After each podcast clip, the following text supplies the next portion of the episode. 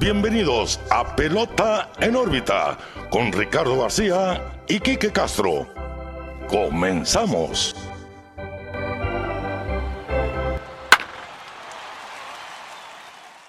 Hola, ¿qué tal amigos? Bienvenidos a un nuevo episodio de Pelota en órbita. Los saluda como siempre su amigo Ricardo García. También como siempre estoy muy bien acompañado de mi amigo y su amigo Quique Castro. Quique, ¿qué onda? ¿Cómo estás? Muy bien, Ricardo. Pelota en órbita 138, sin mucho de qué hablar en el sentido de juegos.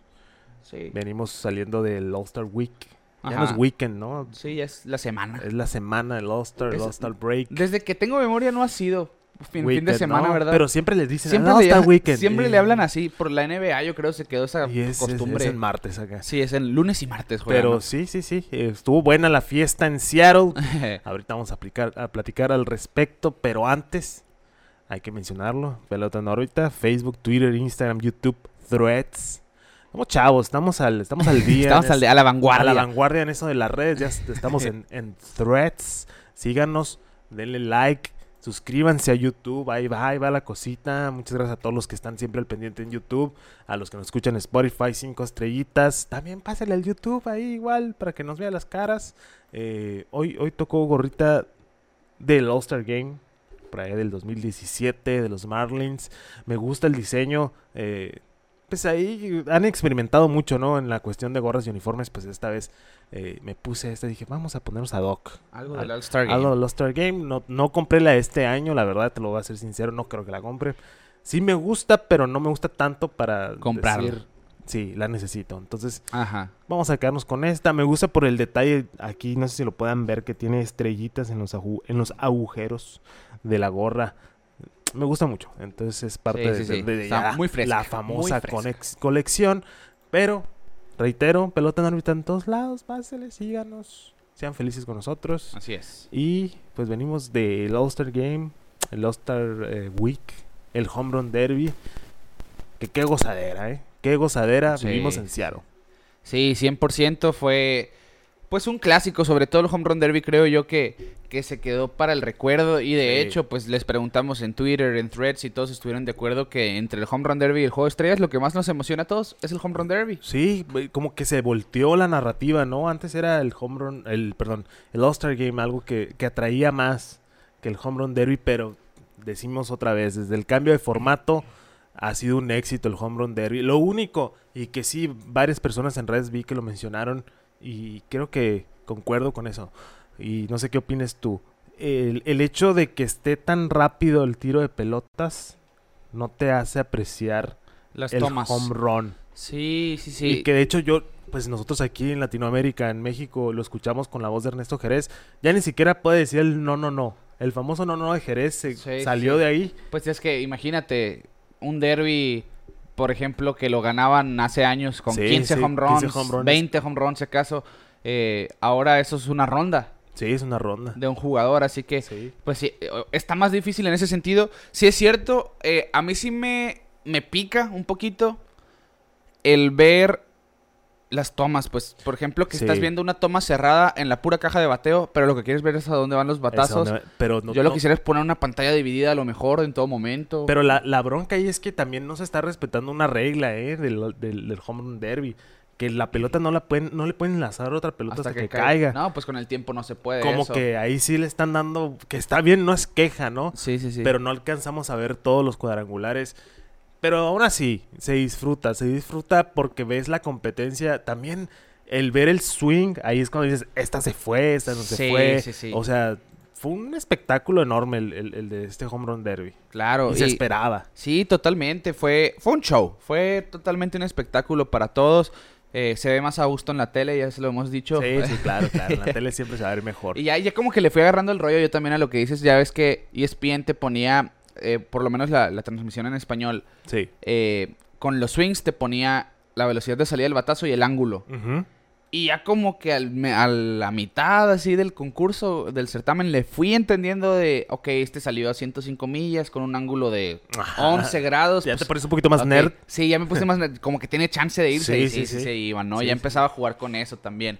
Eh, pero sí, totalmente, yo creo que ha sido año tras año el derby nuevo supera al anterior. Sí. Eh, o por lo menos han estado a la par. Han sido récords que se van a seguir rompiendo año con, año porque pues este formato lo, lo premia esto, ¿no? Son Claro. home runs a lo, A lo bestia. a lo bestia, simplemente. Eh, y pues bueno, ya habíamos platicado de los participantes. Ni uno de nosotros le atinó con nuestras predicciones. La primera ronda yo creo que sí. La creo que sí. No, no lo erramos al primer ronda, sí. Yo sí. Porque sí dijimos... Bueno, Rochman y Mookie hicieron el papel que esperábamos. Y, y entre comillas. Y entre comillas... el caso de Rochman. No, ah, qué bueno. Rochman, que me emocioné Sí. cuando pidió su break y dijo, pues voy a batear a la derecha. A la derecha. Uh, aunque no haya ganado, la verdad ese momento me gustó mucho. Y sabes que lo hizo así como que like a boss. Ajá. porque Ajá. siete de sus ocho swings de derecho fueron home Se run. fue, sí, sí, sí. O sea, si hubiera pegado uno, se lo hubiera festejado, ¿no? Tracas, Pero tracas, pegó tracas, siete. Sí, sí, sí. Se vio asombroso. Me estoy poniendo chinito nomás de acordarme. Pero es que sí, me gustó ese... Va, vámonos para la derecha. También, pues, ayuda físicamente, supongo, ¿no? Yo no soy ambidiestro al batear. Pues, te cambias de ladito, pues, como que descansas un lado un poquito, no Quizás sé. sí tenga, pues tu estamina es en general, ¿no? Pero a lo Sí, mejor sí, sí, sí, tienes pues una descarga. Y sobre todo porque era en el bono, pues ya tuvo un bre- breve de agarrar un respiro. Eh, y curiosamente, pues él decidió batear a la derecha, eh, a la zurda, zurda. en el home run derby. Que pues sabemos, ¿no? Siempre los bateadores ambidiestros tienen un lado dominante. Siempre hay un lado de poder y uno con el que, pues, de contacto que solamente se defiendan, Sí, pues, sí, por sí. cuestión del matchup. Eh, pues Adley Rochman aquí demostró, ok, Que por los dos yo, lados. yo- yo no tengo un lado dominante, yo domino a los dos lados, Sí, pues, sí, ¿no? sí. Y le, le lanzó su papá, que hemos visto ya eso en algunas ocasiones. Bryce Harper, cuando ganó el Derby, le lanzó su papá. Robinson, Robinson Cano. uno le fue muy bien y uno no pegó ni lo que uno. te decir. Me acuerdo de muchos memes de ese. Creo que fue el de Arizona cuando no pegó. No, ese run. fue el que le ganó a Adrián ganó González. Adrián González. Todavía tengo recuerdos de Vietnam yo. Entonces, ¿con qué- ¿cuál no, entonces fue el, El de- siguiente el en Kansas? City, ajá, que lo ganó Eh, Prince Fielder. Que, que pusieron, nominen a Cy Young al, al papá Al de Cano, porque no pegó ningún home run. que es que sí. Sí. es muy importante que también lo vimos eh, con el Bombi, creo que fue. Con que el Bombi y con Alonso. con- con- Sí, que sus pitchers no, no le ponían por ahí la pelota. Es que tampoco no es fácil, no nomás es llegar y te voy a, te voy a estar Sí. lanzando. O sea, sí hay una manera específica. Eh, pero, pero pues la verdad yo me quedé con un muy buen sabor de boca en este home run derby. Como dice, se rompió otra vez un récord. eh, y ganó alguien que lo dio haber ganado hace mucho. Sí, sí, sí. Se, se repitieron ciertas narrativas de derbis Sí, anteriores. sí, sí, sí. Y vamos a hacer la, la desconstrucción de las rondas. Ahí te va. Luis Robert contra Adley, Adley Rutschman. Todo el mundo teníamos a Luis Robert avanzando. Sí avanzó Luis Robert. Pero decíamos, puso una exhibición Adley Rutschman primero. En la, fueron los segundos en participar. De hecho, Rutschman conectó 27. Sí. Que pues, oye, pues es una muy buena cantidad. Pero pues sabíamos que Luis Robert Y eso que Robert para- empezó flojito, ¿eh? Los primeros batazos no, no se veía que se la estaba sacando fácil, pero... Y ya después, Ya an- después- antes del bono, ya estaba agarró cerquita, ritmo, ¿no? sí, agarró ritmo, ritmo, ritmo, a gusto. Quedó 28-27 porque dejó en el terreno, como quien dice, ¿no? A Rochman. Fue el segundo en batear, pero sí puede haber bateado más home runs. Sí, sí, sí, sin duda. Y fue, fue muy buen show esa primera ronda. Sobre todo, yo creo que, aunque el ganador no fue quizá el que todos dijéramos que se lo merece, ¿no? No, No, creo claro, neta- claro, claro. Eh, pero fue el que menos show dio, a lo mejor Bladito en esta ocasión, ¿no? Siento Eh, que- Porque Rochman, eso que hizo Rochman, eh, sin temor a equivocarme, es el primer bateador que lo hace ambidiestro en un derby. Yo, yo creo que estás, no, no sé, no sé, yo tampoco no te puedo firmar 100%, pero yo creo que sí, porque yo no me acuerdo que haya visto. No, ni yo. Recuerdo, si no me equivoco, Carlos Beltrán alguna vez participó, pero bateó de zurdo, si no me equivoco. Es que como, como dices tú, siempre se casan de un lado, Sí, pues, pues- saben de qué lado pegan mejor. Y pues me gustó, me gustó, me emocionó mucho verlo, verlo que hiciera eso. Sí, luego, en la, en la siguiente, en la otra llave, el duelo de cubanos, Adolis García y Randy Arozarena. Yo tenía a Adolis García avanzando, simplemente por el físico de Adolis. Sí, Ese hombre puede que- agarrar una barra de titanio y doblarla Sí, como está- si fuera está muy papel. pues. Sí, está- tiene un físico fuerte, impresionante. Fuerte. Eh, Y no le ayudó el pero- pitcher, no le ayudó el pitcher. no le ayudó el Para pitcher. empezar, Arozarena empezó bien. Terminó conectando en su primera ronda 24 home runs con una técnica, con un con una estrategia muy clara. Le voy a tirar a todo. A todo. A todo a la tiró. Todo. Sí, no. Y también hay que mencionarlo, se puso las botas antes de empezar. Sí, antes de Por- cada ronda. En algún momento pensé que iba a batear con ellas, pero no lo hizo. No, imagínate. se nos cae, se nos cae. Pero ahí está el poder de las, de las botonas. Las botas del poder. Eh, pues termina avanzando Randy Arozarena sobre, sobre el Bombi, 24 home runs sobre 17. Y como decías tú, Kike, pues el pitcher de García no le ayudó para nada. no le ayudó. Parecía que le estaba tirando nudillos en vez de rectillas sí, sí, ahí por en medio. Afuera. Sí, realmente eran picheos que tenía que ir a buscar García y no es lo que quieres en un home run derby, pues. Sí, y, y me gustó mucho ver que Randy, como dices, a todas, arriba, abajo, a- adentro. Pero sí, muy, muy bien. Se vio tremendo el 100%. México cubano. Luego, la ronda que todos sabíamos, esta era la que estaba cantadísima. Vladimir Guerrero contra Mookie Betts. Sí. Me gustó la interacción de Mookie Betts. Hubieron cosas que ya después dije, ok, eh, no, hubiera preferido otra persona en el derby. Vladito hizo lo suyo, conectó 26 home runs en la ronda. Y Mookie Betts conectó 11. Y en el bono, ya nomás fue por quemar el tiempo. Sí, pues es que Ni lo intentó. no ya. le echó ganas. y- Y- pero viste la entrevista con JD Martínez eh, para ESPN en Estados Unidos. No. Eh, le dice, un, dame un tip, JD, dame un tip cuando pidió el tiempo. Ajá. Y le dice, levanta la bola por el izquierdo. Es que no sé cómo, le dice Mookie, es que no sé cómo, ese es el problema. Sí, pues sabemos Mookie Betts es un bateador de líneas, que su, Sí, su sí. poder se deriva del choque de las fuerzas, obviamente, de picheos de 95 millas Exacto. para arriba Exacto. y la velocidad de sus manos. Pero él lo decía, y lo hemos dicho aquí ya como tres veces, pues él dice, mi poder no es de práctica de bateo. Sí, y está bien, o sea, cumplió. Él dijo porque él dijo que iba a participar porque le preguntaron, "Ay, ¿te interesa?" Porque lleva no me acuerdo cuántos ahorita home runs. Eh, no tengo el dato en la cabeza claro, pero sí le preguntaron, ¿te animarías a participar? Bueno, dice, primero escójanme el All-Star Game Y ya vemos. y si me escogen el All-Star Game voy al, al home run derby. 27 home runs. lleva esta 27 home runs. Y, y la verdad, pues está bien. O sea, se quitó.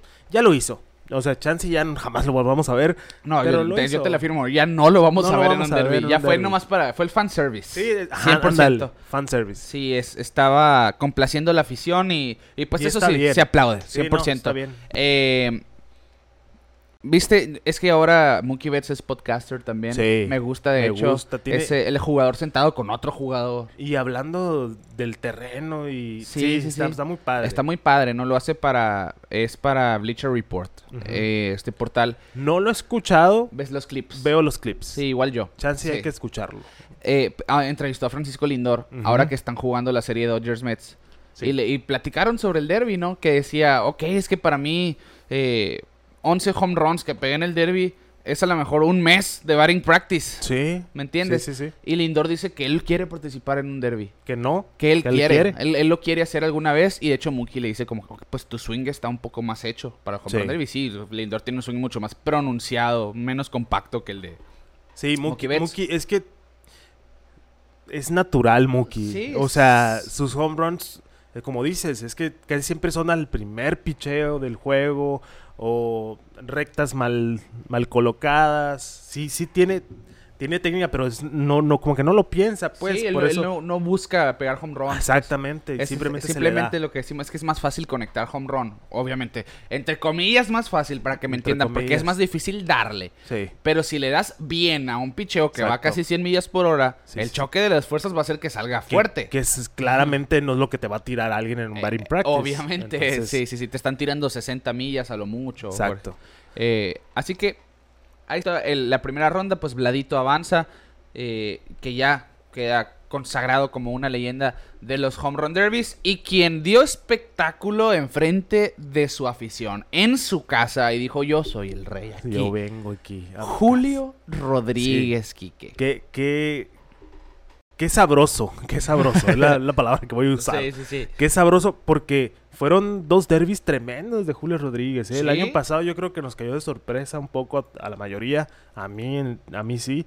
eh, y este año pues dijo, pues ya voy a mi casita. Sí. La gente vuelta loca, la afición de Seattle excelente, muy buena, muy buena convocatoria. Sí. O sea, se notaba el amor hacia los locales y lo vimos tanto en el derby como en la presentación de los jugadores al principio del, derbi- del All-Star Game, que ahorita lo platicamos eso. Sí.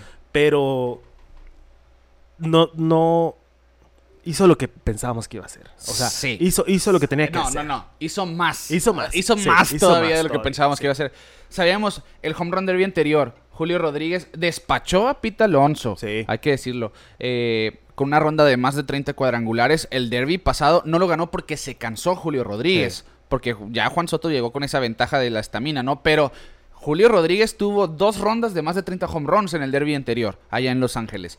Ahora, en su primera ronda, pues las puso a volar lindo y bonito por todo el estadio. Sí. 41 cuadrangulares, Quique, dejando una marca para cualquier ronda en un home run derby, pasando la de Vladimir Guerrero Sí, Jr. En aquel 2019. 19 fue el primer, ¿no? De Vladito, el único de Vladito. No, no, pero fue el primer derby. ¿De tiempo? De tiempo, No, ¿no? no, no. Fue, por- si no me equivoco, por ahí del 2014.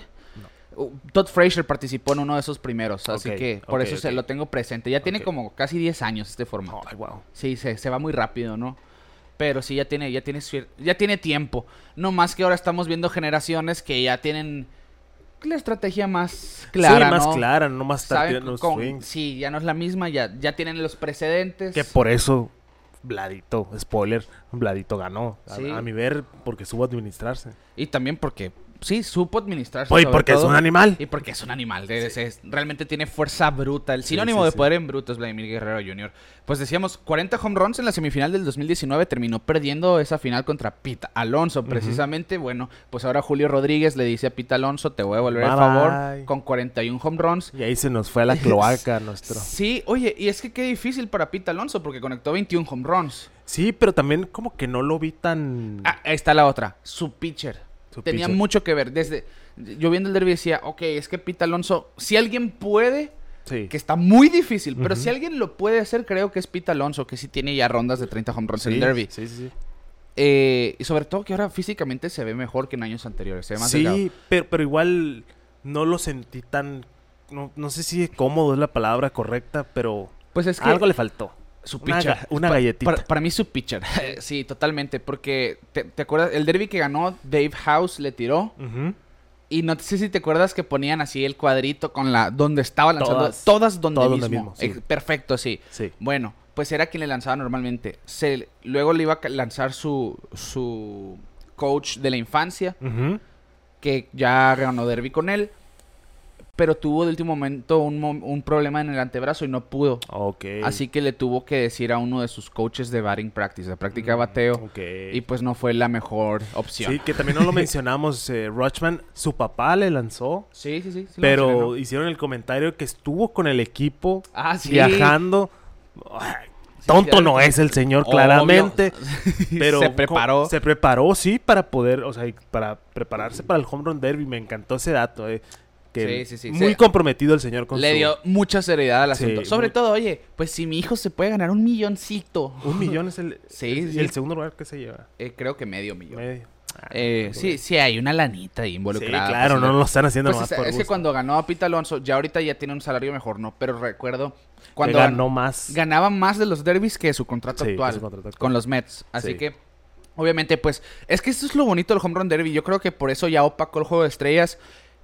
Porque aparte de que, pues, hay un premio significante en la raya. Sí, Es, ese, es esa pelea de egos de quién está más fuerte. exactamente. Siempre. Que es lo mismo que platicábamos del All-Star Game en general, ¿no? Sí. Que es, que es tan bueno el All-Star Game de, de la MLB porque todos quieren demostrar que es el mejor. Sí. Entonces, ahora, claramente aquí en el Home Run Derby, que es algo que le tachan mucho al, al All-Star Game, no hay un motivante en el All-Star Game. Simplemente es un, ah, vamos a cotorrear. Pero el Derby, como si hay un premiecito ahí, o sea, una lanita, pues se vuelve más competitivo, quieras o no. Sí, totalmente. Pero es que sí, el cambio de formato yo creo que una bendición. Sí, para mí fue, es, es tres veces más atractivo el home run derby para Sí. mí. Porque sí me acuerdo de ver los derbis pasados, son más lentos, el ritmo es, Es que más sí, me- lento. o sea, no te voy a decir que no me gustaban, No. porque sí, Obvio. pero... Pero ya que te acostumbras a este formato, sí, lo aprecias más. Sí, sí lo mejora, mejora la experiencia. Oye, y, y pues te acuerdas que cada home run eran tantos dólares para cierta fundación. Ajá. No he visto eso ya. eh, no, se supone que el... el- los de la bola rosa Los de la bola rosa, pero no me acuerdo. No dicen, ah, es para esto. A lo mejor sí dicen, pero no, nos pasó de noche, ¿no? Ah, pues es que Eh, también la, la traducción. sí, sí, sí. Pero según yo, la- las de Bono son así. Ok. Antes eran los últimos cinco outs. Lo- creo. que- no, la bola dorada. La bola dorada. que era con O el último el out. último out, pues Último sí. out, sí, la sí. bola dorada, el último out, que decían los bateadores que no se ve igual esa bola porque tenía reflejo, ¿te acuerdas? Y mejor ya la pusieron amarilla en vez de dorada. Y ya, bueno, ahora se quedó rosa porque rosa. es T-Mobile. El T-Mobile que, el que T-Mobile.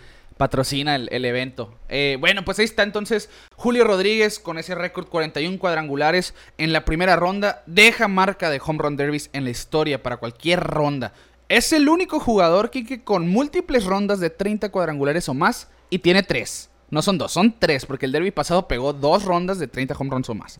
Así que Jolo, ya poder es, hay. ya poder hay y Julio Rodríguez ya está establecido también entre los líderes históricos de home runs en el home run derby obviamente pues el líder es Bladito más al rato lo vamos a comentar Y, y se me hace muy curioso que, que ahorita con este formato pudiéramos pensar que iba a haber menos home runs, ¿no?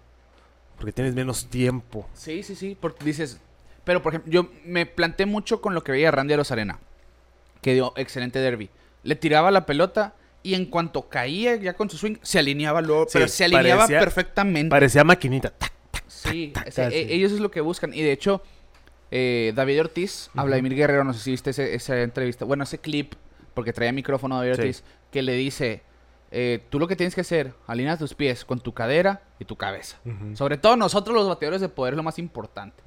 Y pues lo saben hacer claramente. Claramente. Eh, buscan luego, luego alinearse para estar listos para hacer un swing de poder.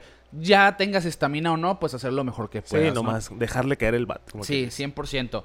Para Pete Alonso, pues el enfrentarse a Julio Rodríguez no ha sido nada grato, Quique, porque ha ganado todas las rondas en los derbis que ha participado, menos dos. Y es cuando he visto a Julio Rodríguez. Ay, y, pues nosotros diciendo, no, va a ganar el oso. Dije yo, vale, lo la revancha le va a poner Sí. bueno. No. Eh, pero pues no, no, no pudo. Se la pusieron súper difícil a Pete Pero- Alonso. Pero sí me dio risa. Primera ronda, bye. Ya Sí, me ya. pasó igual como el año pasado con Schwarber, de que dije, no, le va a pegar una pela a Pujols. No. Y, se fueron a tiebreaker, Se ¿no? fue una tiebreaker. Pues sí, le tocó difícil contra la máquina Schwarber, pues. bueno, eh, pues hablando de las semifinales, entonces avanzaban Luis Robert contra Randy Rosarena, otra final cubana, y Julio Rodríguez contra Vladimir Guerrero. Dominicanos. dominicanos. Dominicanos contra cubanos. Lo que me gustó, fíjate que, que comentándolo ya fuera del evento, bueno, fuera, fuera de la participación, era ese ambiente que me encanta del Home Run Derby. De 100% camaradería, Sí. de juguemos o no juntos, Sí, sí, sí, sí. somos paisanos, por ejemplo. El Bombi y Randy fueron compañeros cuando estaban en San Luis. Se conocen muy bien, son, Son compadres. Mejores amigos. Sí, pues se lo demostraron a todo el mundo. Aquí, Luis que, me, Robert. que me gustó en la presentación del, del Home Run Derby que se pusieron Ah, los dos, ¿no? El Randy se sí, la, puso- la Randy Pose. el Randy Pose y el Bombi ahí también. Y al rato, ah, sí, ya se abrazaron. Bien todo. carnales. Bien carnales, bien camaradas. Pero sí, es, es- es lo que hemos visto, yo creo, no sé si sea el primero que lo hizo, yo lo digo porque me acuerdo, Big Papi fue de los primeros de que llegaba con la toallita y acá y que te daba el, el Gatorade y así para aliviar a los que estaban jugando hace, unos, hace sí, años. hace ¿no? años. ¿no? Pero ahora lo vemos, todo el mundo lo hace y me dio mucha risa. eh, tenían a Bobby Chet como... como ah, sí, sí, como reportero. como ¿no? reportero. y está habladito, no sé si fue en la final, creo que sí fue en la final, agarrando aire, ya no podía. Y les todos de que vamos, vamos, vamos, en español. Juan ¿no? Soto le dice, Juan ¿no? Soto, sí, sí, tú puedes, que no sé qué, y le estaban echando agua.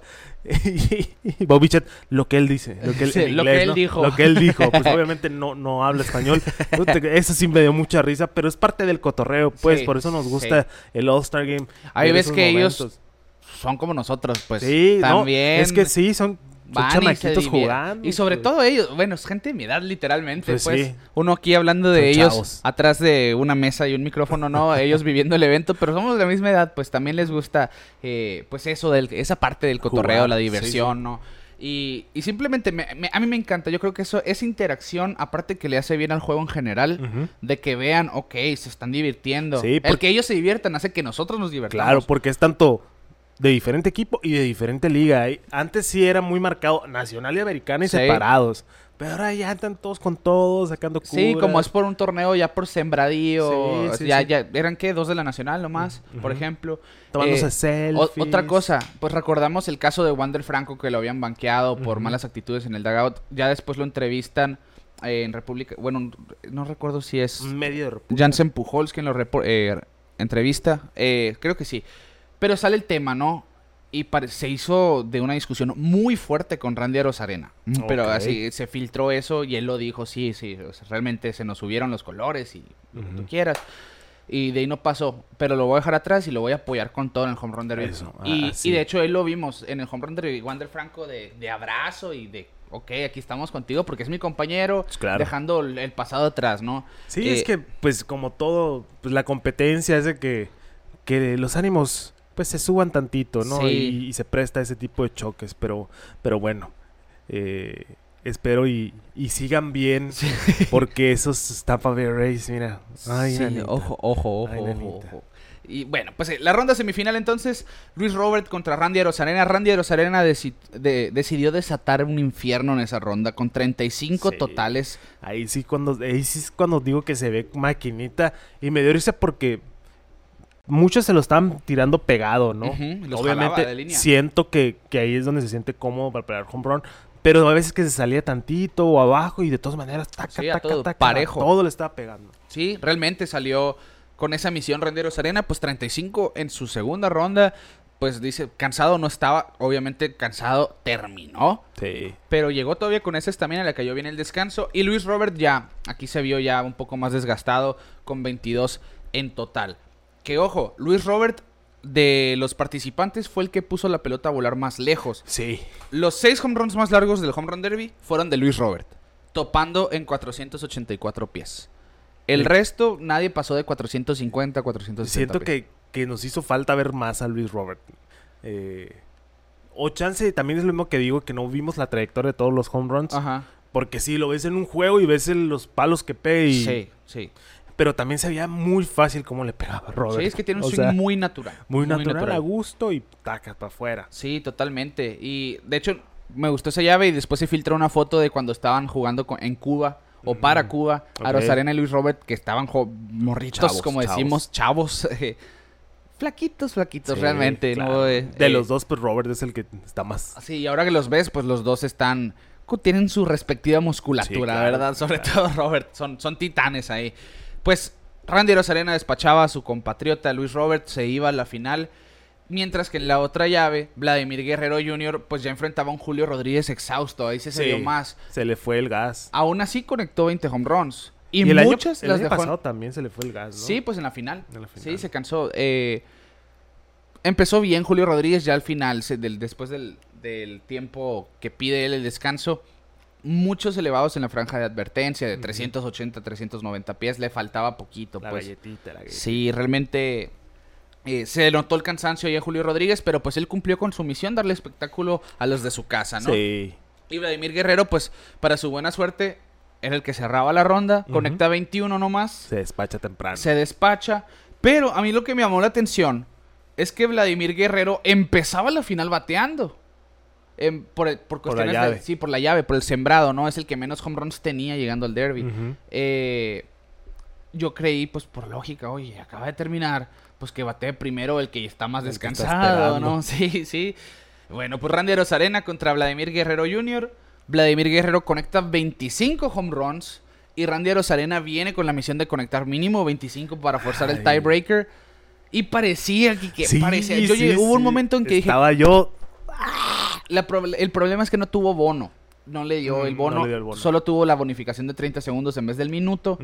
Y por lo tanto, pues. Pero aún así estuvo a- Sí, estuvo a dos. nada. Conectó 23. Y, el catcher le decía al pitch, tira, tira, Tira, tú, tira, tira, tira, tira, tira. Pero sí, y la verdad, me hubiera gus- gustado que, que ganara a Rosarena por el simple hecho que ha sido el año de, de Randy. Sí. Desde, pues nosotros, yo creo que, aparte del show, show, el show, yo siento que de Randy hemos hablado toda la temporada, desde el Mundial, porque ha hecho cosas muy buenas y que Sí. le cae bien a cualquiera. Y, y por ahí no le gusta que lo digamos o nos tiran a locos. Que Randy Arozarena tiene un impacto increíble Sí. en este juego, que es de las personas de más impacto en este momento. sí, sí, sí, sí, sí. Eh, bueno, desde que entró el derby, todos los ojos estaban en Arozarena. Ujú. Simplemente la pose de Randy Arozarena, todo mundo ya la Es- conoce. está por lejos fuera del diamante. O sea, ya son personas de todos los deportes, de todos lados, que lo están haciendo y me encanta. El otro día lo vimos con peso pluma. Sí, sí, sí. Y ahí se tomaron la foto y todo.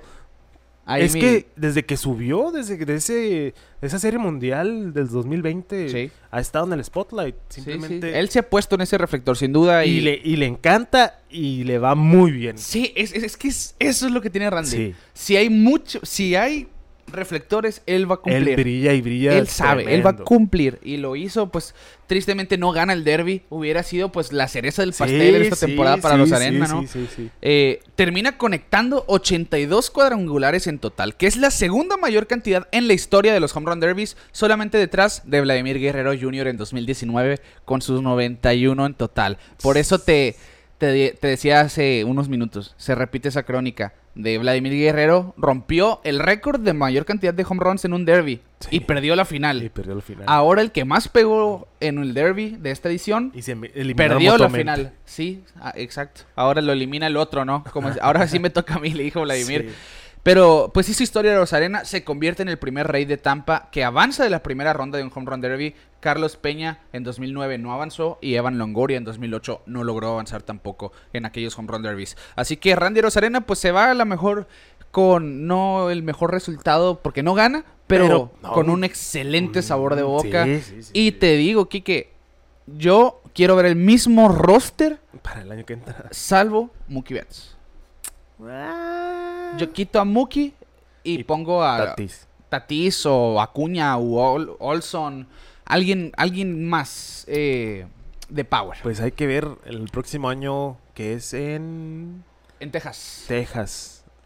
Que esa es la otra. En Seattle la pelota no vuela tanto. Y en Texas va a volar mucho. Oye, sí. En Seattle no vuela tanto la pelota y Randy Rosarena pegó 82 home runs.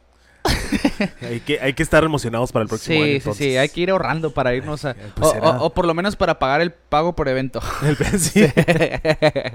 bueno, pues Vladimir Guerrero Jr. termina ganando su primer home run derby. Es el tercer pelotero en la historia con 100 home runs en diferentes derbys, uniéndose a Pete Alonso y Albert Pujols. Lo curioso aquí es que Vladimir Guerrero Jr. ya es el que más home runs tiene en la historia del derby. 163 en total. 91 en su primera edición y 72 en esta. Wow. Así que ya Vladimir Guerrero Jr.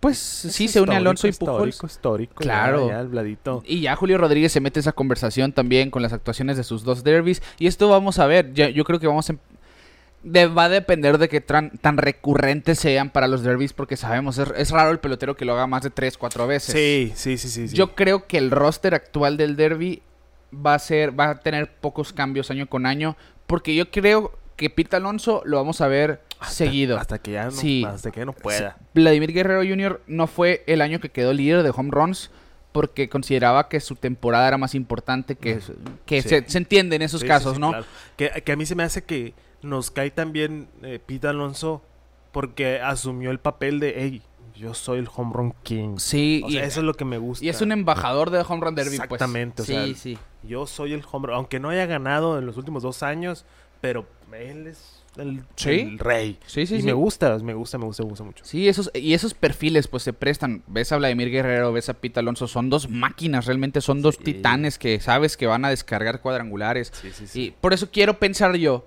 que este roster de peloteros del derby se va a mantener por lo menos la mitad.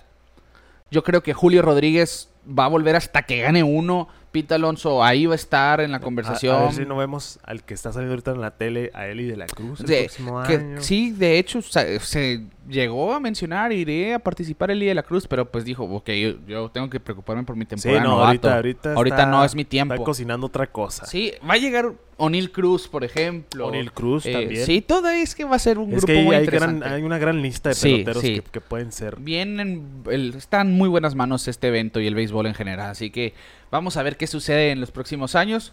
Y bueno, los 25 home runs de Vladimir Guerrero Jr., Quique, es la mayor cantidad para cualquier ronda final en cualquier home run derby. Aparte es el primer azulejo de Toronto que gana un Y- festival de Y cuadrangulares. reitero eso, ¿no? Que me sorprende que se estén rompiendo estos récords porque antes podían estar una hora. O sea, literalmente una hora pegando home runs y aún así no, no, no pegaban tantos como los que estamos viendo ahorita. Y- Por, lo mismo que el formato era de outs y eran más selectivos, ¿te acuerdas? Sí, sí, más Dejaban pasar muchos Sí, sí, picheos. sí. Sí, tiene mucho que ver. Y además también Vladimir Guerrero Jr. convierte a los Guerrero el primer dúo de papá e hijo. Que eso. Ah, neta, que me, me, me dio algo así. Me pegó la nostalgia que salió. Pues el derby que ganó el papá. En fue- 2007. Sí, ¿dónde fue? San ese? Francisco. San Francisco, sí.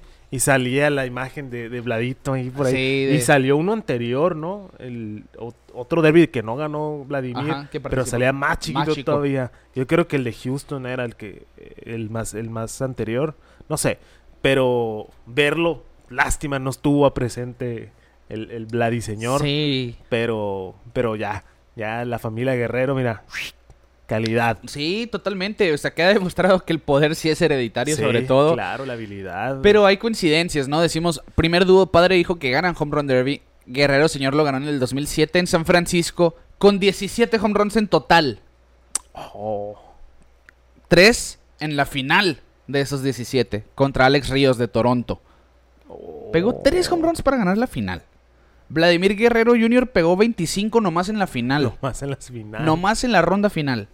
Así que los tiempos han cambiado Sí, claramente. sí, sí, sí. El formato, pues como yo creo que este es el más claro ejemplo, ¿no? Que hay más show, hay más home runs, por ende, Eh, más diversión. más diversión para todos. Así que eh, el formato lo benefició y aquí se ve pues este contraste, ¿no? 17 home runs pegó Vladimir Guerrero, papá. Obviamente en la bahía la pelota no vuela tanto. De hecho es un estadio que complica el home run en San Francisco. Pero pues ahí está, ese dato, ¿no? Curiosamente, Vladimir Guerrero Jr. entraba a este home run derby como el participante con menos home runs en la temporada, pues solamente tenía 13 antes de la mitad. Sí, y de esos 13, el, se tardó en pegar su primer palo de- en casa, Sí. pero de, de hecho, según yo, tiene pocos ahorita. Pues eh, en su primer juego después del home run derby pegó home run ya. Ya, Ya, tiene ya se- 14. se calentó. Sí, ya, no, Sí, pero... Es que 13, estar siempre 13 no, no, no, Sí, sí, sí, sí. no iba a pasar. Pues al total, esos 13 cuadrangulares en la temporada, entrando al home run derby, son la menor cantidad en la historia para un jugador que se corona campeón Oh, del Un torneo. ratito para pantalla del suelo. Sí, así que es el campeón con menos home runs en la temporada regular. Ok. Así, ese es el dato.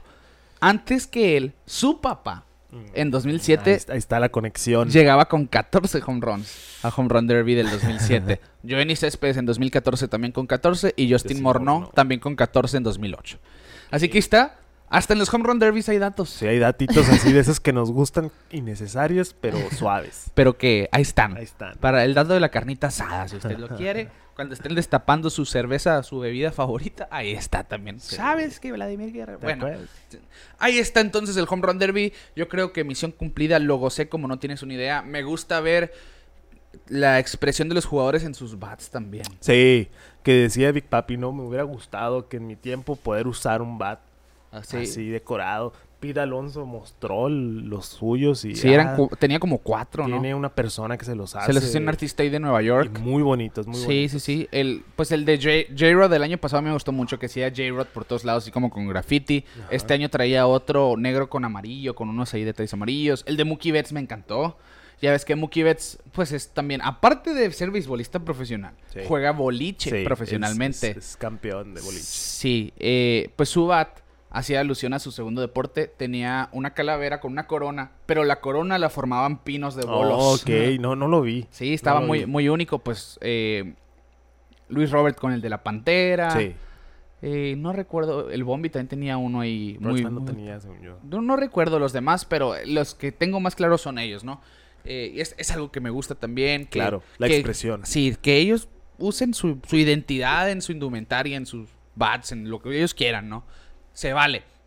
Y bueno, pues ahí estuvo el Home Run Derby. Vamos a ver qué nos depara para el año que entra, el 2024, en Texas, en el próximo Festival de Cuadrangulares. Difícil superarlo, pero no imposible, porque como te dije ahorita, parece, pareciera que cada Home Run Derby supera al anterior. Sí, y está bien. ¿Sí? Somos pro home run derby. Totalmente, totalmente. Bueno, nos vamos al clásico de verano. El juego de mitad de temporada, el juego de estrellas, Quique. Decíamos la semana pasada, la Liga Nacional tenía ya nueve juegos perdiendo y quería ya acabar con esa racha negativa. Sí. Bueno, pues misión cumplida.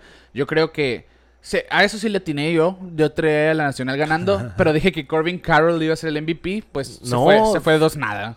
Fue, fue alguien inesperado el, el Sí, MVP sí, y está bien, está bien, está bien, me, me gusta. me gusta. Y estuvo bueno, o sea, fue un duelo, pues obviamente, lo picheo. Pues los, do- los mejores pitchers de los dos bandos. Le erramos al abridor de la americana. Sí. Eh, Que ya sabíamos, Ah, ¿no? ya. Era entre Cowley y Ovaldi. Sí, y Ovaldi pues tiene la segunda. No sé qué opines tú de, de lo que hicieron en la transmisión de ESPN de ponerle micrófono. No, no, fu- no fue ESPN, fue Fox. Fox. Bueno, no, quien pasó el, el- el All-Star Game. Que le pusieron micrófono a Ovaldi.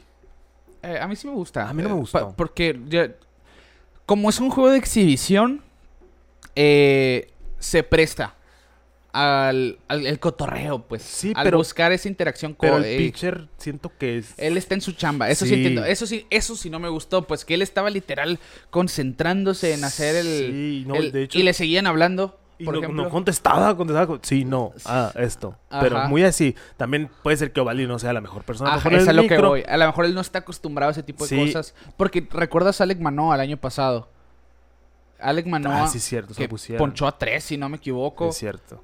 Y le estaba Y- diciendo. "Ah, ahí Sí, va esta". y él, y él hizo muy... Su Sí, participación cierto. con el micrófono Y fue estaba muy buena. cachando el de los Yankees, Treviño. Treviño. Sí, ya me acordé, sí. Que creo que era interacción entre los dos. No recuerdo. Mm, Ya tampoco, pero según yo sí. Pe- Según yo era con la transmisión, pero tengo datos ahí Pero no, no, no, me- no me agrada del todo al pitcher. Ajá. Porque también vimos la interacción entre Mookie Betts y Freeman. Que estaban primero hablando con Mookie Betts y se metió Freeman a comentar y empezaron a cotorrear ahí.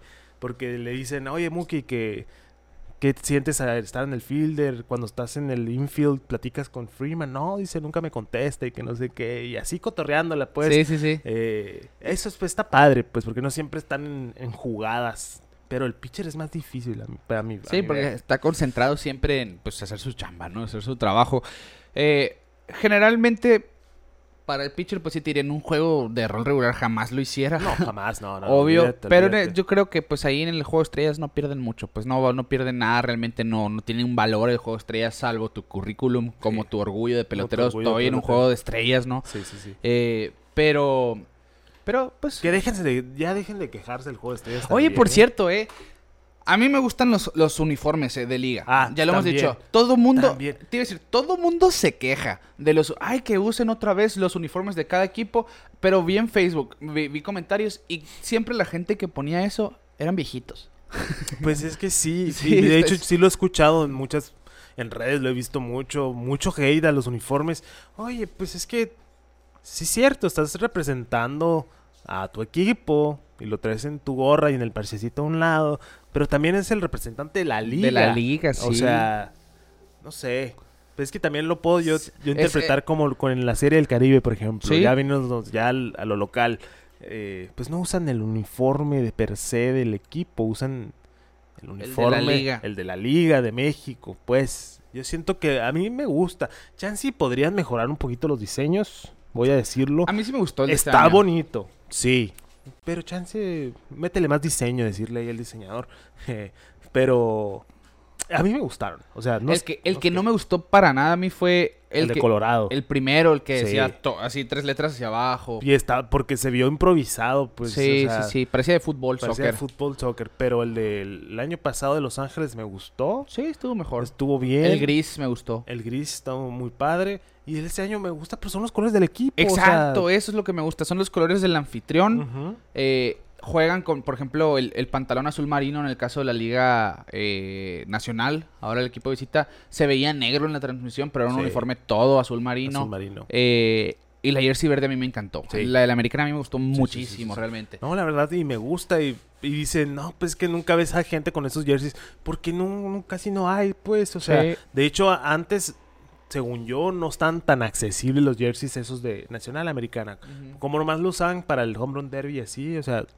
Pero me gusta a mí, la verdad sí se me hace, se me hace Sí, padre. sí, está muy padre. A mí también, a mí sí me gusta. Y bueno, pues ya entrando al tema del juego. La Liga Nacional cumplió con su misión, Quique, y acaba con esa racha de nueve derrotas en fila en el Clásico de Verano. Y se lleva la victoria por primera vez desde el 2012. Revisitemos, Quique, la última vez que ganó la Nacional. 2012 en Kansas City, el Kaufman Stadium, Casa de ¿Cuántos los tenías En el Reales. 2012, Rick. Ajá. ¿Cuántos años tenías tú? yo tenía, pues, 11 menos que ahora. Tengo 25, tenía 14. Ah, todo chavo. Estaba en segundo de secundaria. No, eh. Es más, hoy me salió en, en Facebook un recuerdo de hace 10 años viendo el juego de estrellas con mis camaradas acá. Ay, Y sí dije, ay, estábamos bien chavitos. chavitos. Bueno, pues 8-0 ganaba la Liga Nacional en la casa de los Reales de Kansas City. Eh, ganaba el juego Matt Kane, lo perdía Justin Verlander, que terminaba siendo, pues... eh, ah, no, venía de Cersei Young por la Liga Americana y MVP sobre todo. Y estos eran los lineups eh, de, de la Liga Nacional. Cargo, Carlos González de designado, Melky Cabrera, que terminó siendo el más valioso como jardinero central, Ryan Braun, que ese año lo suspendieron a Melky Cabrera. ¿ese año fue? Sí, fue, ese- fue ese año. que estaba con Está los con gigantes, ¿no? Sí, sí, sí. Ryan eh, en el jardín izquierdo, Joey Voto de primera base, Carlos Beltrán en el jardín derecho, Buster Posey de catcher terminaba siendo el MVP esa campaña, Pablo Sandoval de tercera base, Dan Ogla de los Marlins y de, los Bravos de segunda base, Rafael Furcal como parador en corto y habría Matt Kane por la nacional, mientras que en la americana el recurrente Derek Jeter de shortstop, Robinson Cano de segunda, Josh Hamilton de fielder izquierdo, José Bautista en el derecho, Prince Fielder de primera, Beltré en la tercera, David Ortiz de designado, Mike Napoli de catcher, Curtis Renderson de central, con Verlander de pitcher. Voy a hacer un comentario muy de señor. A ver. Había más talento antes. Ay, es que ahí te va. Es que Sí. son los son los que tenemos, o al menos Es que- yo, son los con los que vimos crecer, pues. Es, es que lo que te. es- también este, derbi- este, este home run derby no, este juego estrellas. Vimos a muchos que debutaron. Ah, no, claro. sí. Y eso hace que sientas, pues que ves estos nombres que son peloteros que ya hicieron su Sí, historial. ya, ya los vimos por toda su carrera. Pero yo te invito que en 15 años sí, veamos el roster. Ah, no, es que. Sí, exacto, Pelota exacto. en órbita 4200. Sí, no, fíjate, sí es cierto. Sí, es cierto, el, el roster del Cierto, 2024 no, ya no del los 23 hacen tenía así. más talento que el Ya de no- este Ya año. no los hacen así.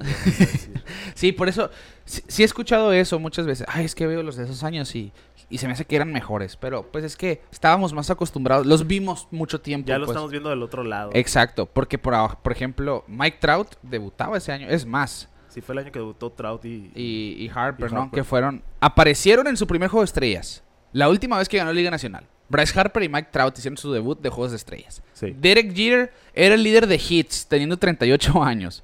Se lanzaron tres juegos perfectos ese año. Philip Humber, Matt Cain y Félix Hernández. Gio González lideró la liga en victorias con 21. Gio González. Y Carlos Correa acababa de ser drafteado número uno por los Astros. Ahí nomás. Eso en el 2012. Así que eh, así estaba el mundo hace 11 años.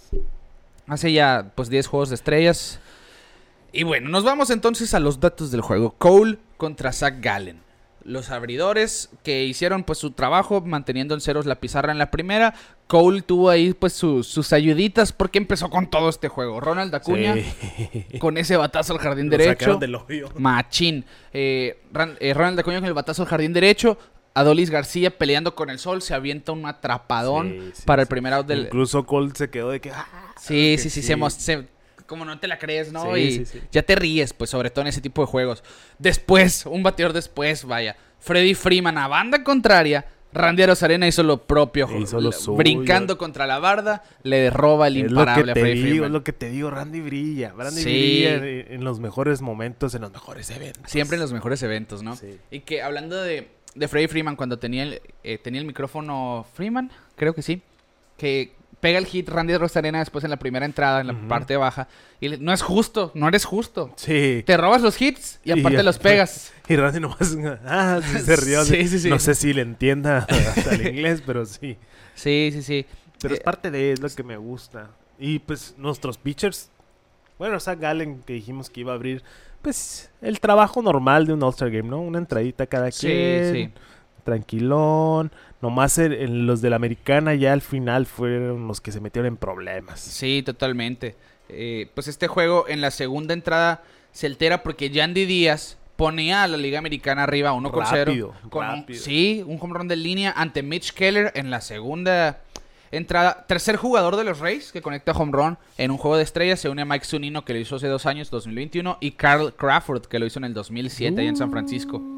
También, en la, antes de eso, Sean Murphy, cuando conecta el hit Randy Arena, lo sacó en intento de robo. Sí. Siendo este apenas el out en intento de robo desde el 2011 en un juego de estrellas, Sí, cuando Alex sí, Ávila sacó a Lance Y Berkman. lo salió, se lo sacó bien. Sí, le, se tragó el guante, Randy Arena le tocaron la cara. La cara, Lu- Luis Arraez se, se rieron ya después. Sí, sí, sí. Eh, pero pues eh, teníamos, ¿qué? Son 12 años que no veíamos que sacara un corredor de intento de robo en un juego de estrellas. Parte de también, ¿no? De, de pues, esa exhibición. Luis Arraez, uno de los titulares de este juego, La uno de, de los puntos positivos, La pues regadera. se fue de mil la regadera en el juego de estrellas. Sí, sí, sí, sí. De 2-2 en dos lanzamientos que vio Y solamente. me gustó, lo entrevistaron. ¿Y cómo le haces? Pues que yo nomás Yo no le tiro. busco chocar la bola y así, sin Sí. mucha ciencia. Y, y sí, sí, solución de que veía los turnos de Tony Wynn, por ejemplo, cómo, cómo era su approach. Y dice, yo nomás estoy intentando hacer contacto y está saliendo. Y, ah, pues va. Sí, Sí, así, chavo. Sí, y sí, se, pues se vio, ¿no? Eh, lanzamientos arriba, pegados, por en medio o la jala, ¿no? Sí. Y eso, claro, se vio al primer picheo en sus dos turnos. Produjo carrera en la cuarta, empatando el juego. Y además se convertía en el único jugador con múltiples imparables en los únicos picheos que vio en sus turnos al bat. En un juego de estrellas desde que se registran los picheos en la historia de las mayores. O sea, de 1988 hasta la fecha. Hasta la fecha. Así, dos picheos, dos hits para, para Luis Arraez. Y si hubiera bateado tres veces, tres Sin picheos, tres verbo, hits. sin mucho sí, verbo. no pierde el tiempo Luis Arraez, la regadera. Él y JD Martínez de los Dodgers fueron los únicos del juego de estrellas que repitieron. Nadie pegó más de un hit, aparte Sí. de ellos. JD con todo, eh. Me da Sí. mucho gusto verlo. Sí, sí, sí. Que Verlo, empe- empezó flojito con los Dodgers y terminó en el juego de estrellas y haciendo un buen Sí, papel en el juego de estrellas. Bueno, después del segundo imparable de Luis Arraez, Jonah Heim lo sacó en intento de robo. Y este es el primer juego de estrellas con múltiples outs en intento de robo desde el 2008, cuando Dioner Navarro sacó a Cristian Guzmán y Russell Martin sacó a Ian Kinsler. Así que, que son ya eh, 2008, 13 años. Al- algo, No, que no me, algo que no me fijé, 15. no me fijé. Estaba el- el- el pitch clock, Según yo sí. sí, no me fijé. Según yo sí. Te lo juro que se me pasó. Ya ni piensa uno en eso, sí, pero, ya. pero no me fijé si estaba el, el, el pitch clock. Sí, estuvo rápido el juego de estrellas Sí, realmente. sí, sí, sí. Lo despacharon bien. Porque normalmente se tardan porque hay muchos cambios y sí, todo sí, eso. sí, muchos anuncios. Sí, ahora no, no, no estuvo tardado realmente. Bueno, pues en la sexta entrada, Bo Bichette producía carrera con elevado sacrificio donde notaba a Salvador Pérez y ponía el score dos carreras a uno. En la séptima salió Camilo Doval, el cerrador de los gigantes de San Francisco, y dio de qué hablar, porque constantemente estuvo lanzando 101 millas por hora en su recta cortada, ponchó a Julio Rodríguez con un cutter a 101.2 millas por hora. Este es el cuarto picheo de ponche más rápido en un juego de estrellas registrado en la historia, solamente detrás de tres picheos, los tres de Haroldis Chapman en el 2015 porque ponchó a los tres bateadores con una recta de 103.4, a uno con 103.2 y al otro con 101.5. Prime, Prime Sí, Chapman. Prime Chapman, el misil. El misil. Luego nos vamos a la octava entrada. Entraba Félix Bautista, que ha sido probablemente el mejor relevista de la liga americana, el cerrador de los Orioles de Baltimore. Sí. Le daba una base por bola a Nick Castellanos. Elías Díaz, que ingresó al juego como cambio, hizo historia. Pues le conectaba home run a un splitter que se le quedó cómodo en el medio del plato, abajito en la zona de strike, y se la depositó por todo el jardín izquierdo para darle la ventaja a la Liga Nacional tres carreras a dos. Es el quinto rookie de Colorado con home run en, en un juego de estrellas, uniéndose a Charlie Blackmon en 2019, Trevor Story en 2018, Matt Holiday en 2008 y Todd Hilton en 2003. Después Kenley Jansen relevó a Félix Bautista con dos outs porque le da una base por bola a Will Smith después de, de ese cuadrangular. Después, bueno, le dan el cuadrangular, consigue dos outs, le da base por bola a Will Smith. Y después Will Smith se robaría la segunda base, siendo apenas el tercer catcher que se roba una, una almohadilla Una en un juego de estrellas. Se une a Poch, Iván Rodríguez en el 98 y a Tony Peña en el 82. Desde el 90, literalmente hace 25 años. Nadie se ro- siendo catcher nadie se robaba la base. Luego, en la novena entraba Craig Kimbrell al relevo. Ponchaba a Wander Franco. Dominaba a Vladimir Guerrero Jr. con elevado.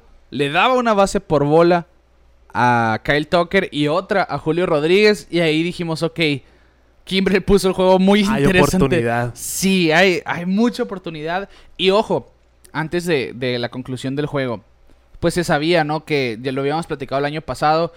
no, ya no van a ver extra innings en juegos de estrellas porque no hay necesidad de arriesgar jugadores ni tenerlos más tiempo jugando. Sí, estamos esperando ese Sí, home ahora. run derby. Exacto, el micro home run derby, Micro ¿no? Home run derby. Ahora el formato de desempate para un juego de estrellas, eh, cada liga escoge a tres jugadores, cada uno de los, de los tres jugadores de cada liga va a hacer tres swings y se van a sumar los cuadrangulares que peguen en total las ligas y el que pegue más gana el juego. Esperamos que, que suceda. Porque sí hubo home run de este All-Star Games muy largos. Sí. Creo que por ahí del 2012. No Ah, me acuerdo. Normalmente son de 10, 11 Pero innings, uno ¿no? sí, sí me acuerdo uno que duró mucho, no me acuerdo específicamente el año. Pero sí estaba esperando que sucediera eso, ¿eh? Pero la verdad, mira, Kimbrel se fajó. Sí. Me gustó que Kimbrel haya cerrado el juego. La hemos platicado que no, no la he visto bien. Y Ujú. los últimos, No, se, se ha los últimos repuesto, ¿eh? meses con los Phillies ha, ha regresado a, a su forma de Sí. cerrador. Lo vimos llegar a sus 300 eh, Sus salvadas, 400. 400, perdón. Sí. Salvadas, algo excelente. Y, y se sella la puerta. Sí, ponchó a José Ramírez con una recta de 94 elevada se- en 2 y 2. Que pues esto se lleva el triunfo de la Liga Nacional. Y me llamó mucho la atención porque en las entrevistas de la alfombra roja o previo Sí. al juego de estrellas le decían a José Ramírez: ¿Quién va a ser para ti el jugador más valioso del juego de estrellas? Yo, dijo, yo. pues sí. Yo, yo voy. Ya así es, José Ramírez, ¿no? Él tiene esa, esa, esa confianza en sí mismo. Sí. Eh, voy a ser yo porque voy a entrar tarde con corredores en base y voy a resolver. Estuvo. Le, le faltó hacer el Le- contacto le bueno faltó nomás. resolver nomás. Pero pues ahí está, eh, simplemente buen trabajo por parte de la Liga Nacional. Victoria para Camilo Doval de los Gigantes de San Francisco, que decíamos, el último pitcher ganador por la Liga Nacional. Matt Cain de los Gigantes de San Francisco. sí. Ahora pues también Doval de los Gigantes se lleva la victoria. Y el jugador más valioso, el ganador del premio Ted Williams fue Elías Díaz. Sí, que, que la verdad me da mucho gusto. Díaz, que ya es su novena temporada, 32 años. Esos All-Stars que de repente dices, ¿de dónde salió? Sí, Pues este año se ganó, se ganó el puesto y pues, ¿qué más, no? sí, un, sí. un pegar un palo para que Sí. romper esa racha, esa racha tan grande. Que luego se, se complica un poquito, ¿no? ¿A quién le vas a dar el MVP? Sí, totalmente. Pero esta vez yo creo que Era clarísimo. Era clarísimo, clarísimo. Sí, y escogió a quién pegárselo, pues a Félix Bautista Sí, le habían, en toda la temporada le habían conectado tres home runs. Que no es fácil, tira lumbre. No, y tiene un movimiento muy Es incómodo. Muy bueno para lanzar. tira, tira 102 millas, un splitter de Sí, 90. sí, o- sí, sí.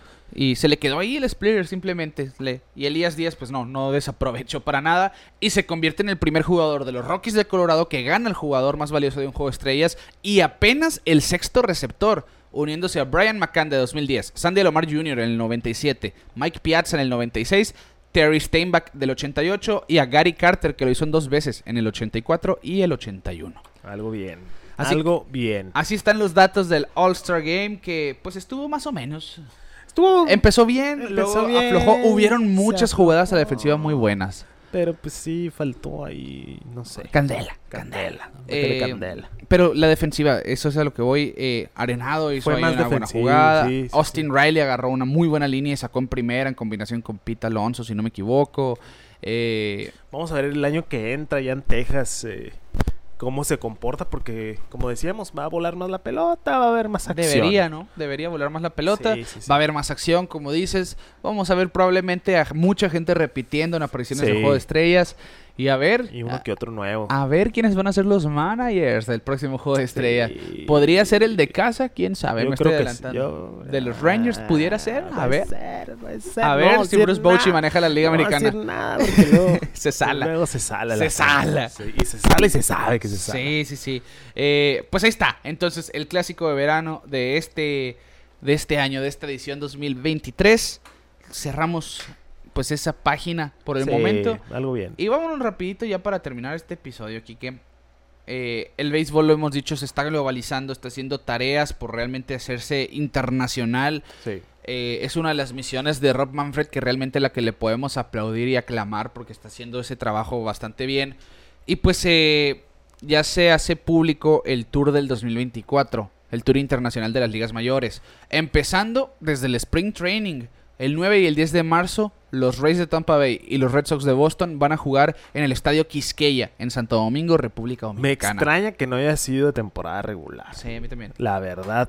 Porque claramente Ahorita Tampa Bay su roster tiene mucho dominicano. Sí. Y pues Boston ya es hermano, ¿no? De la República Dominicana. Pero pues vamos a ver. Espero y tengamos un juego normal en el sentido de verla a las estrellas jugar. Por lo menos les den siete innings a los Sí, titulares. o sea, ¿no? no me, no me traigan a fulanito de tal de doble A a la tercera entrada porque me voy a enojar. Sí. Que no creo. Por lo pues, menos yo creo que los, los pitchers sí, sí van a estar limitados, sobre todo Sí, porque es, tem- sí. es temprano en el... Empezando el Spring Training casi. Sí, casi. es bien, es bien temprano. Después, el tour se va a trasladar a Seúl, allá en Corea. Empezando la temporada regular 2024, van a ser los primeros juegos de temporada regular en la historia de Corea, en las ligas mayores. Y va a jugarse el 20 y 21 de marzo. Dodgers contra Padres. Ojo, la temporada va a empezar a finales de marzo, principios de abril. Pero ellos van a arrancar el 20 y 21 de marzo porque es un viaje largo Sí. por aquello del jet lag, para que los jugadores puedan ajustarse.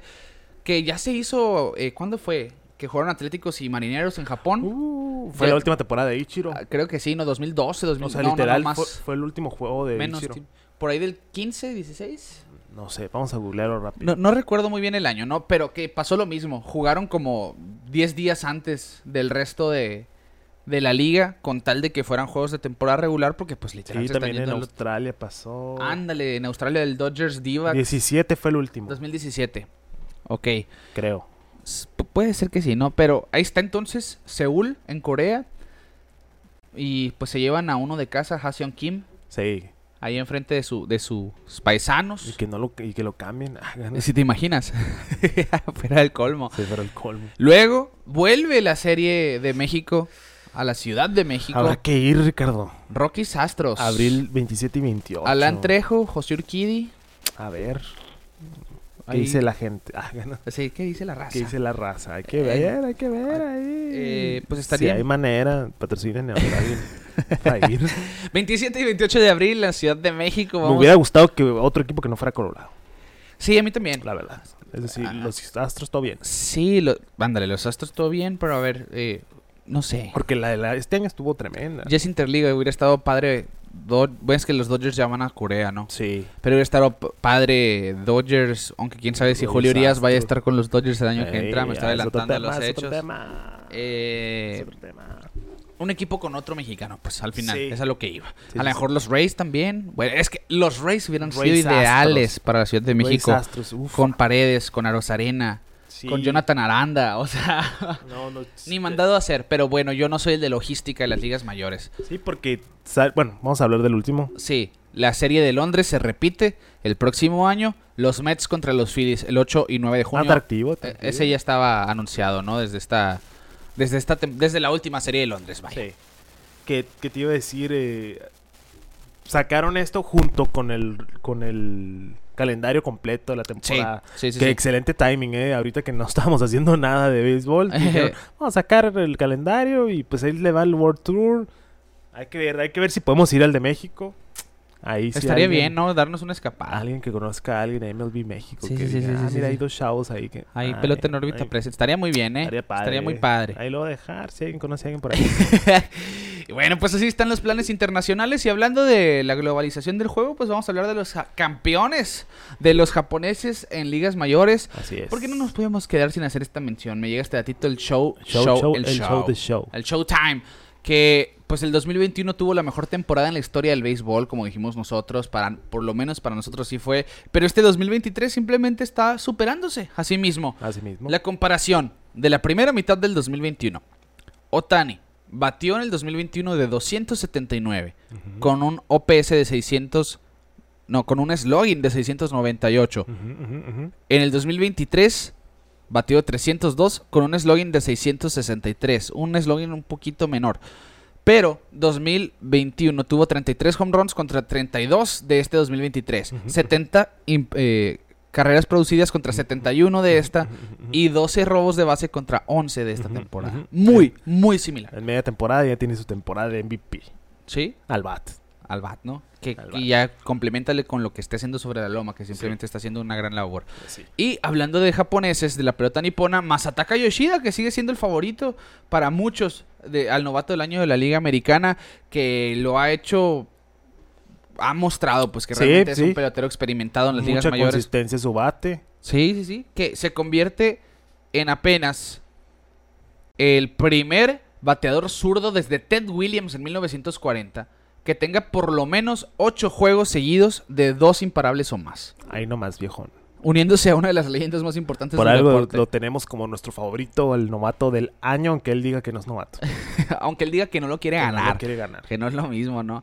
Eh, y hoy no va a haber rondín porque apenas es la primera semana de la Sí, segunda sí, vuelta. no No, ha tiene pasado caso. mucho. Ahí, pues, Va- ya a lo mejor sí hubieron cambios mínimos, pero no vamos a hacer el rondín. Sí, y pues no- nomás vamos los mejores equipos, que son las sorpresas al final de esta temporada aquí, que Sí. los más mejorados del 2023 al 2020, del 2022 al 2023. En la primera mitad. Exacto, después de la primera mitad. La sorpresa de todos, yo creo, los rojos de Cincinnati. Sí, totalmente. Y fue de la noche en la mañana, como quien dice, ¿no? El efecto. Eli. El efecto Eli, sí. 16 victorias de diferencia que los ponen en primer lugar de su división, claro. Sí. Que los ponen como un contendiente serio a playoff. Que ya se hizo oficial y público. Los rojos están hablando con los equipos diferentes porque quieren rotación abridora. A comprar. Sí, ellos quieren comprar y es lo que habíamos platicado. Ellos tienen claro cuál es el único problema del equipo. No tenemos rotación. Sí.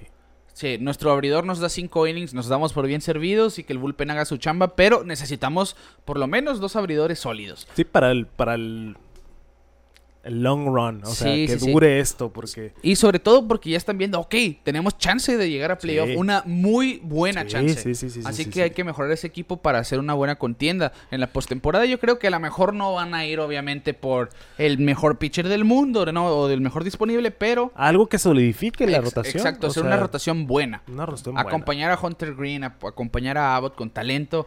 Se habla de Yolito, se habla de Lynn, se habla de Dylan Cis incluso. Sí. Eh, así que vamos a ver qué sucede con los Rojos de Cincinnati. Recordemos, el primero de agosto es la fecha límite de cambios, así que estas dos semanas Van a estar. Los teléfonos están calientes calientes. La estufa se la estufa se calentó.